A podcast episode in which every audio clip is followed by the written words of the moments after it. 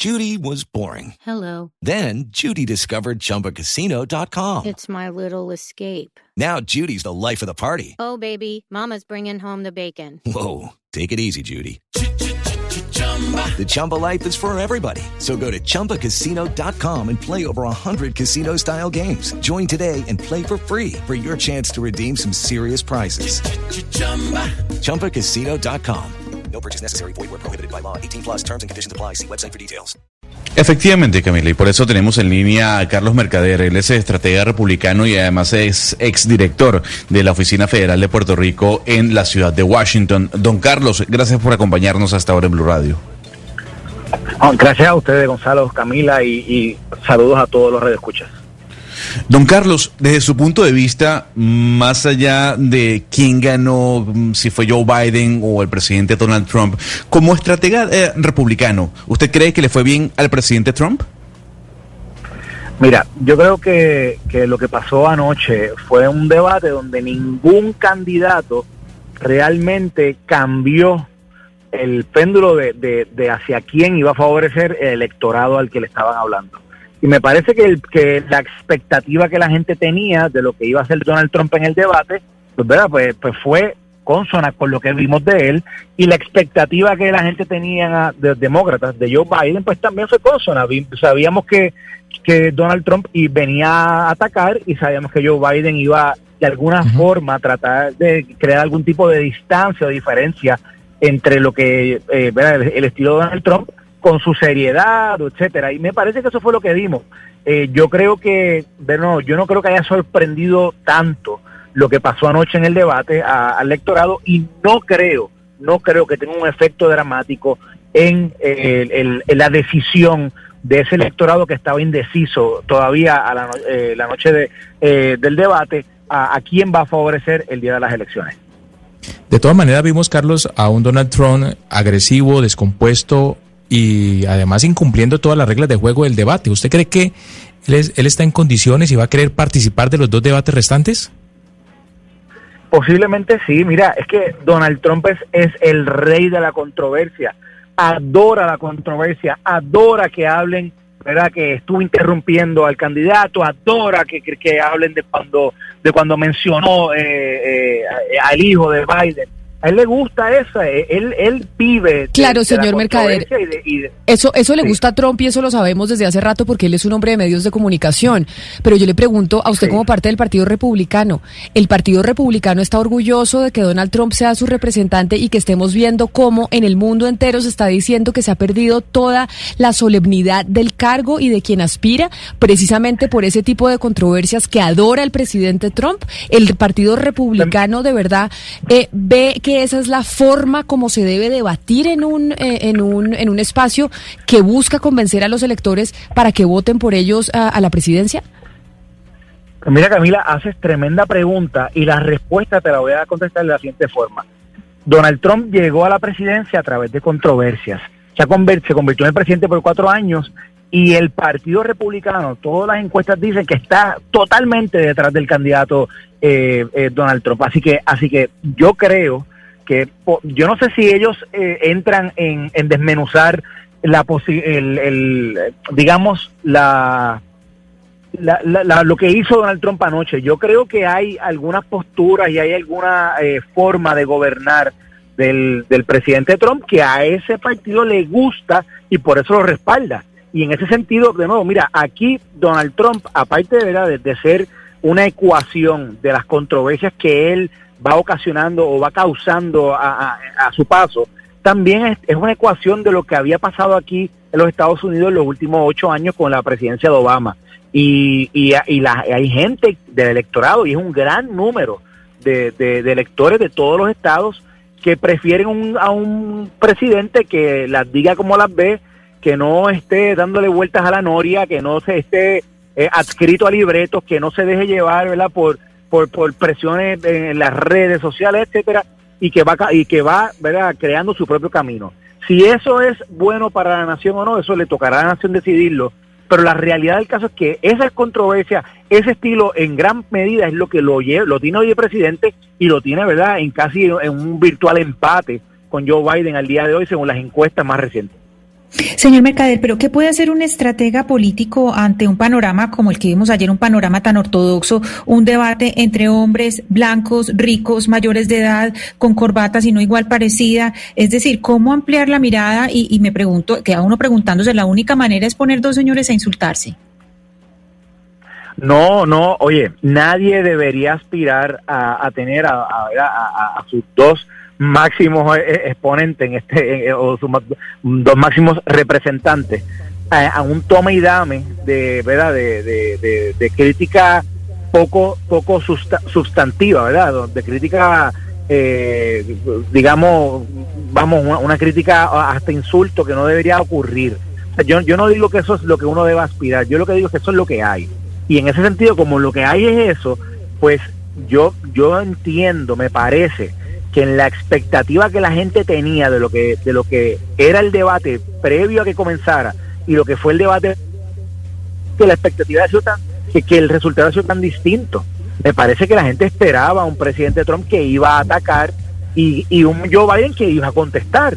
Ahora si a Joe Biden le ayuda el hecho de que verdad de que él le diga payaso al presidente o que lo mande a callar o etcétera, pues yo no soy tan seguro de eso. Incluso tú ahorita mencionabas, me preguntaste si yo creía que Trump no iba a participar de los demás debates. Yo no estoy tan seguro que Joe Biden quiera participar de los demás debates porque me parece que Joe Biden definitivamente estaba incómodo con, con el formato y con la forma en que Donald Trump lo interrumpía, decía cosas, etcétera. Eh, preguntando de qué va a pasar a futuro, va a ser interesante cuál va a ser la postura del Partido Demócrata y del candidato demócrata eh, en, en, cuanto a si va a aceptar estar nuevamente en una plataforma donde, donde se la va a interrumpir continuamente. Así que en ese sentido yo creo que va, va a ser interesante eso.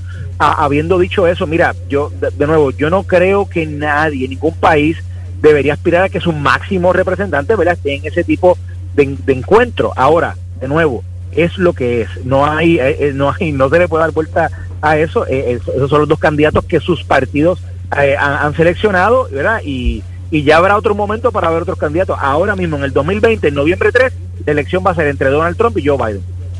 Carlos, como eso es lo que hay y es básicamente lo que usted ha dicho, lo que es Donald Trump, muchos republicanos se han distanciado de Donald Trump, se han ido inclusive a apoyar la campaña de Joe Biden o simplemente dicen esta vez paso, prefiero no votar. Eh, en esa decisión que han hecho muchos republicanos eh, como usted, eh, digamos, ¿qué tan complicado ha sido esa decisión? Y se lo pregunto también a usted, ¿usted es de los republicanos que, que están apáticos a esta elección o de los que siguen con Trump? Bueno, mira, yo yo tuve la oportunidad de elegir en el 2016 votar por Donald Trump y yo no voté por Donald Trump, tampoco voté por Hillary Clinton, porque no, no creía que Hillary Clinton representaba mis valores ni, ni, lo, ni lo que yo aspiro. Y, pero tampoco le di el voto a Donald Trump. Este, en aquel momento voté por, eh, un voto write-in, que es una opción que tiene, es un voto a mano, un voto escrito, ¿verdad? Uno, uno pone el nombre de la persona que uno vota. Y es una opción que tiene eh, el proceso electoral de los Estados Unidos. En, ahora en el 2020 la gente tiene la opción de escoger, ¿verdad? Eh, nuevamente entre él y Joe Biden. Y hay, de nuevo, aquí hay algo bien importante. Esto es algo que hay que entender afuera de los Estados Unidos porque dentro de Estados Unidos se, están librando unas batallas ideológicas entre conservadores y liberales que son muy, muy eh, posiblemente determinantes para muchas personas eh, que, tienen una u otra posición. Y algo está claro, quién es el liberal y quién es el, conservador dentro de la papeleta, ¿verdad? E independientemente de lo que estamos viendo en los debates, se sabe lo que cada cual representa en términos de, de las posturas conservadoras o liberales. Y en ese sentido, mi llamado es a todo aquel que se vea que vea reflejado su ideología, sus valores representados en el candidato Trump, que lo apoyen. A todo el que vea sus valores representados en el candidato Trump, que lo apoyen. Porque al final del día esto es un llamado de conciencia. Pero ahí, ahí yo, le, ahí yo le quiero ahí le quiero hacer una pregunta, porque usted dice yo no voté por Donald Trump hace cuatro años y usted es un republicano. Y hay quienes eh, como dice Jaime, piensan que el Partido Republicano, pues básicamente el, presidente Trump lo acabó. O sea, hoy el Partido Republicano es Trump. y yo y yo le pregunto, y yo le pregunto, hoy usted va a votar por Trump porque cree que Trump representa los ideales del Partido Republicano en los Estados Unidos. Trump es quien representa la historia de ese partido en su país al que usted pertenece. Más allá de las yo batallas ideológicas que usted dice, no, se están no, luchando no estoy- batallas ideológicas que no solo es en, en Estados Unidos, sino en el mundo. Pero Trump representa pero- pero- al Partido Republicano, es lo que el Partido Republicano, dentro de sus valores y su historia, Trump es esa representación. te- te- voy voy voy a, a primero contestar a, tu premisa yo pienso yo pienso que que la premisa original no es correcta a mí me parece que Trump no es que ha acabado con el Partido Republicano Trump hoy día es el líder verdad del Partido un líder dentro del Partido Republicano el líder máximo del Partido Republicano y que representa los valores republicanos pero pero los valores que representa el partido trascienden los líderes y, y los valores conservadores trascienden el liderato de Donald Trump que podrá durar hasta esta elección o hasta la elección próxima, ¿verdad? Eso, eso, eso está por verse. Pero la realidad del caso es que los líderes pasan y los valores se, se mantienen allí. Y en ese sentido, lo que yo le estaba diciendo ahorita, que yo le decía que, que Trump es una reacción, es una respuesta a, a ocho años de, de un presidente Obama donde a- detrás de ello había una agenda liberal que el pueblo norteamericano estaba en contra de ella y lo y lo y lo demostró claramente cuando apoyan a Donald Trump, el candidato que todas las encuestas decían que iba a perder. Así que mirándolo ahora al Pero- 2020, yo lo que tengo que decir es que es, en esas batallas ideológicas entre liberales y conservadores que incluso se está viendo matizada ahora en el nombramiento que se hace para el Tribunal Supremo de la de la jueza eh, eh, Amy Barrett pues la realidad del caso es que hay muchas personas dentro del movimiento conservador que puede ser que no les guste Donald Trump, pero ¿qué pasa? Entienden que, que él va, va a velar por esos valores, los va a conservar y lo van a apoyar. Yo lo que digo es, Pero, señor cada cual tiene que votar según su conciencia. Y en ese sentido, en ese sentido, ¿verdad? Tienen que, si entienden que Donald Trump es quien los va, quien los va a representar, pues votan por él. Si entienden que Joe Biden, pues votan por Joe Biden.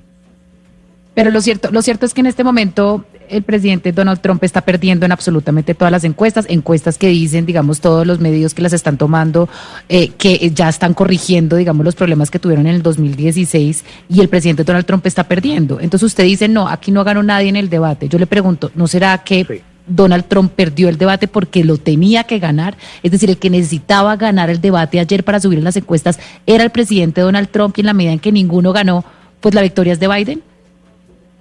Pues mira, tienes un buen punto. Fíjate, el- el- las encuestas tienen a Trump perdiendo, pero recuerda que en el 2016 el 94% de las encuestas de los Estados Unidos ponían a Hillary Clinton a ganar. Así que hay que ver, ¿verdad? Hay que tomar eso en consideración y, y tomar con pinzas los números de encuestas que están saliendo. Habiendo dicho eso, yo sí creo que él tenía que ganar, él, él sí tenía que, que- que demostrar, ¿verdad? Eh, una diferencia clara, contundente, para convencer parte de- del electorado eh, independiente. Ahora, una cosa bien interesante, hay que ver la reacción al debate, no a nivel nacional de, ¿verdad? de todos los estados, hay que ver los estados péndulos, los estados que le llaman en Estados Unidos los swing states, que son los estados que básicamente trazan la ruta de la victoria. ¿Y qué ruta es esa? Recuerda que para ser presidente de los Estados Unidos, el, el que gane tiene que tener más del 297 votos del colegio electoral. Pues, ¿qué pasa? Eso se va logrando en la medida en que tú vas acumulando el voto de ciertos estados. Y hay unos estados que definen la, la carrera de la presidencia. Estados como, por ejemplo, la Florida, estados como Carolina del Norte, estados como Pensilvania, estados como Michigan, Wisconsin. Son todos estados que se consideran péndulos porque no se sabe realmente si van a favorecer a uno o al otro. Y al que favorezcan, evidentemente pueden ser la ruta para la presidencia. Y hay que ver las encuestas ahora de estas próximas semanas del resultado de este debate, porque, porque ahí es donde realmente se juegan la presidencia Joe Biden y Donald Trump. Y en ese sentido, en ese sentido, y, y, a tu punto, definitivamente las encuestas hoy día nacionales tienen a un Trump eh, perdiendo, pero también eso, en esos estados, y cuando los vas y los miras, hay muchos que están solamente por el margen de error de la encuesta. Son, son, son diferencias de un 2, de un 3, de un 4%, y esos márgenes de errores pudieran representar, ¿verdad? Eh, un empate o al revés. Así que hay que estar bien pendiente. Estos últimos treinta y pico de días van a ser bien importantes en esos estados. La reacción a este debate y a los próximos debates va a ser bien interesante. Y sí, yo creo que va a ser una elección cerrada. Y no creo que no creo que sea que esté tan definida como dicen las encuestas, pero sin duda alguna no es el 2016, es un 2020 distinto. Joe Biden no es Hillary Clinton y las posibilidades de él parece que son mejores para ganar la, la Casa Blanca que lo que le fueron para Hillary Clinton en el 2016. Yo tengo una última pregunta para usted, señor Mercader, agradeciéndole que nos haya atendido hoy para hablar del debate de ayer. Y es la gran preocupación que existe en Estados Unidos sobre si Donald Trump, en caso de perder, pues no acepte la derrota y empiece a argumentar que hubo fraude. Y como ya lo está tratando de decir a través de sus redes sociales, usted, como republicano, los republicanos, ¿qué van a hacer en caso de que el presidente Trump, si pierde, no acepte la derrota? Pues mira, eso es una muy buena pregunta. Hoy la he contestado como cuatro veces en diferentes lugares. Y yo, eh, va a ser la misma contestación, te voy a dar ahora. En Estados Unidos no hay nadie que crea que el presidente pierde la elección y la secretaria del presidente o el que dirige el Departamento de la Defensa o el que dirige el Departamento del Tesoro eh, se van a amarrar a una silla y no van a salir de su oficina eh, el día cuando cuando le toca al presidente entregar entregar eh, la presidencia. Eso nadie se lo cree. Y yo creo que el presidente lo que está haciendo está dejando la puerta abierta para qué? Para que se hable de eso todo el tiempo, creando nuevamente este otro espacio donde él ha identificado que puede crear controversia, que puede crear discusión y la gente hablando de él. Pero para mí, Donald Trump tiene una estrategia que es, que es basada en la controversia y va, y va de cualquier punto, que de cualquier issue que sea bien importante en la nación, como un issue como este, que es un issue del, del orden y la ley que, que manda posterior a una elección. Nadie le creería a Donald Trump que su secretaria se va a amarrar allí, que el, que, que el secretario del Departamento de Defensa se va a amarrar. Aquí todo el mundo sabe que el día que salga la elección y que los resultados sean validados, ese día se tomó una decisión del pueblo y aquí todo el mundo la va a acatar. Esto es un pueblo de ley y orden y aquí la gente respeta la democracia y yo no tengo duda que si Donald Trump pierde, Donald Trump va, va a llevar a cabo un proceso ordenado como si gana, ¿verdad? Se, se, mantiene allí. Esto solamente para mí es un tema de controversia, que él le gusta la controversia y le gusta que hablen de él y que hablen, ¿verdad? De la, de, y de nuevo, fíjate que es, hay una incertidumbre no es que él dijo que no lo va a hacer, es que él deja la puerta abierta y eso de nuevo genera genera lo que a él le gusta, que es que bueno, que la gente hable y que la gente especule, ¿verdad? Y, pero al final del día no creo no creo que alguien en los Estados Unidos crea que él, ¿verdad? se va a amarrar a su silla y que él no va a aceptar los resultados. Yo creo que aquí todo el mundo sabe, ¿verdad? Que que que la ley del orden es lo que impera más allá de los individuos, más allá de, de los rimbombantes que puedan hablar, eso es lo que va a imperar el día después de las elecciones. Pues señor Carlos Mercader, estratega republicano y exdirector de la Oficina Federal de Puerto Rico en Washington, mil gracias por habernos atendido y ojalá No, sea verdad lo que usted dice, que Trump en caso de perder verá, acepte y verá, entregue el poder tranquilamente. Ojalá. Mira, eso va a ser menos, eso va a ser menos complicado que el proceso de viaje a Colombia que ahorita estaba explicando. que yo lo estaba escuchando y yo decía, wow, esto está complicado. Eso va a ser menos complicado, te lo aseguro. Muchas gracias, señor eh, Mercader. Que esté muy bien, 11 de la mañana, 37 minutos. Era el señor Carlos Mercader hablando del debate de ayer entre Donald Trump y Joe Biden. Lucky Land Casino asking people what's the weirdest place you've gotten lucky? Lucky? In line at the deli, I guess? Aha, in my dentist's office. More than once, actually. Do I have to say? Yes, you do. In the car before my kids' PTA meeting. Really? Yes. Excuse me, what's the weirdest place you've gotten lucky? I never win and tell. Well, there you have it. You can get lucky anywhere playing at LuckyLandSlots.com. Play for free right now. Are you feeling lucky? No purchase necessary. Void where prohibited by law. 18 plus. Terms and conditions apply. See website for details.